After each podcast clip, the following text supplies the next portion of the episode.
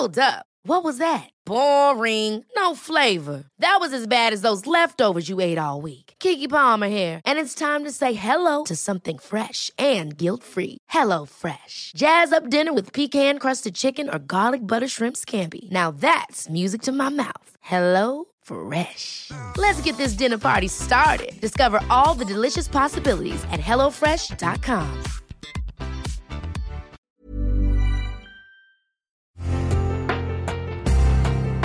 Una imagen vale más que mil palabras y a veces con tan solo escuchar viajamos al mundo infinito de la reflexión. Esta es la imagen del día con Adela Micha.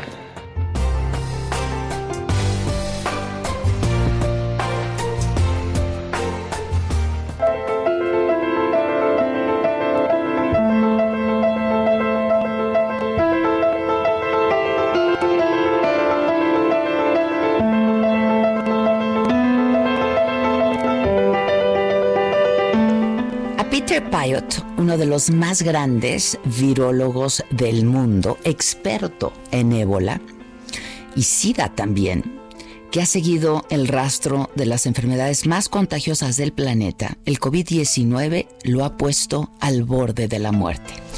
Aunque se contagió en marzo, hoy sigue tratando de recuperarse de las duras secuelas que esta enfermedad le ha dejado y ha querido compartir su experiencia para alertar de la letalidad de este virus.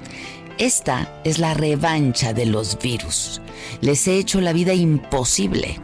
Ahora están intentando derrotarme, fue lo que dijo Payot, director de la Escuela de Higiene y Medicina Tropical de Londres y asesor de la Unión Europea en esta pandemia de COVID-19. Al cazador implacable con todos los virus, este insisto, casi le quita la vida. No supo cómo se contagió, porque antes de eso dio varias conferencias para alertar del peligro, pero no aplicó para él todas las recomendaciones que daba para los demás. El 19 de marzo, una fiebre alta y un agudo dolor de cabeza desde el cráneo hasta el cabello lo alertaron. Tengo el virus, relató. Y así fue. Su prueba dio positivo a COVID-19. En un principio pensó que al ser un hombre que llevaba una vida sana, que camina todos los días, bueno, pues el virus sería benigno con él. El único factor de riesgo eran sus 71 años de edad. A este virus lo subestimé mi error fue pensar que tenía un alcance limitado, como el síndrome respiratorio agudo, o que era como la influenza, pero no es ninguno de los dos, y pensar que eso ha sido el error de todos, contó. Lo siguiente fue el agotamiento, un cansancio permanentemente. Una imagen de sus pulmones mostró una neumonía severa y tuvo que ser hospitalizado. Me preocupaba que me intubaran porque eso aumenta el riesgo de muerte y estaba realmente muy asustado, dijo. Los días y las noches eran muy, muy solitarios. Vives con la esperanza de salir de esta. Solo conseguía susurrar. Vamos, ni siquiera podía hablar, dijo. Tras una semana, la segunda prueba dio negativo.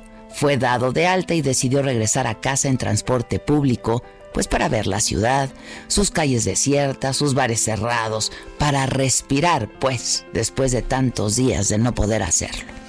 No podía caminar bien, los músculos se habían debilitado y había perdido mucho peso. Recuerda que al llegar a su casa comenzó a llorar. Fue una conmoción muy emotivo. Él no lo sabía, pero su cuerpo no había terminado de pasar por la enfermedad. Tuvo una reacción inmune tardía que le provocó problemas para respirar, su corazón registró hasta 170 latidos por minuto y el porcentaje de oxígeno volvió a bajar al rango de los 80. Nuevas pruebas mostraron daños severos en los pulmones. Decidió entonces no hospitalizarse y seguir un tratamiento con esteroides y anticoagulantes que funcionó. Pero es posible que ya tenga que tomarlos de por vida y que los pulmones queden con cicatrices permanentes. Me enfrenté a la muerte. Puedo vivir con eso, dijo. Este hombre el epidemiólogo Peter Pyatt considera probable que el virus afecte absolutamente a todos los órganos del cuerpo. La larga experiencia que él tiene le permite hacer un sombrío pronóstico del impacto de la pandemia global. La historia es mucho más complicada que una simple gripa. Muchas personas que sobrevivieron van a quedar con problemas crónicos de riñón y de corazón. Incluso el sistema nervioso puede verse afectado, afirmó y siguió solo para advertir que es un error pensar que la actual crisis tendrá un fin cercano. Sin una vacuna, nunca volveremos a vivir normalmente. El coronavirus es no solo la mayor epidemia, sino también la mayor crisis social en tiempos de paz. El consejo de este experto es muy muy claro. Hagan hasta lo imposible y lo impensable para no contagiarse, para no ser infectados, porque no sabemos cómo se va a comportar este virus en nuestro cuerpo, en cada individuo. Con esto, por lo menos a mí me queda muy claro que salir a comer a un restaurante caro o no puede significar un poco más, mucho más. ¿A ustedes?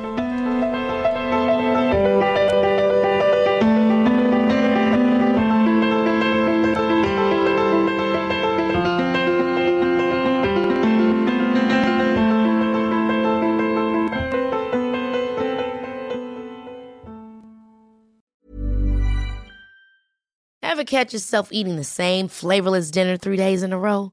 Dreaming of something better? Well, HelloFresh is your guilt-free dream come true, baby. It's me, Kiki Palmer.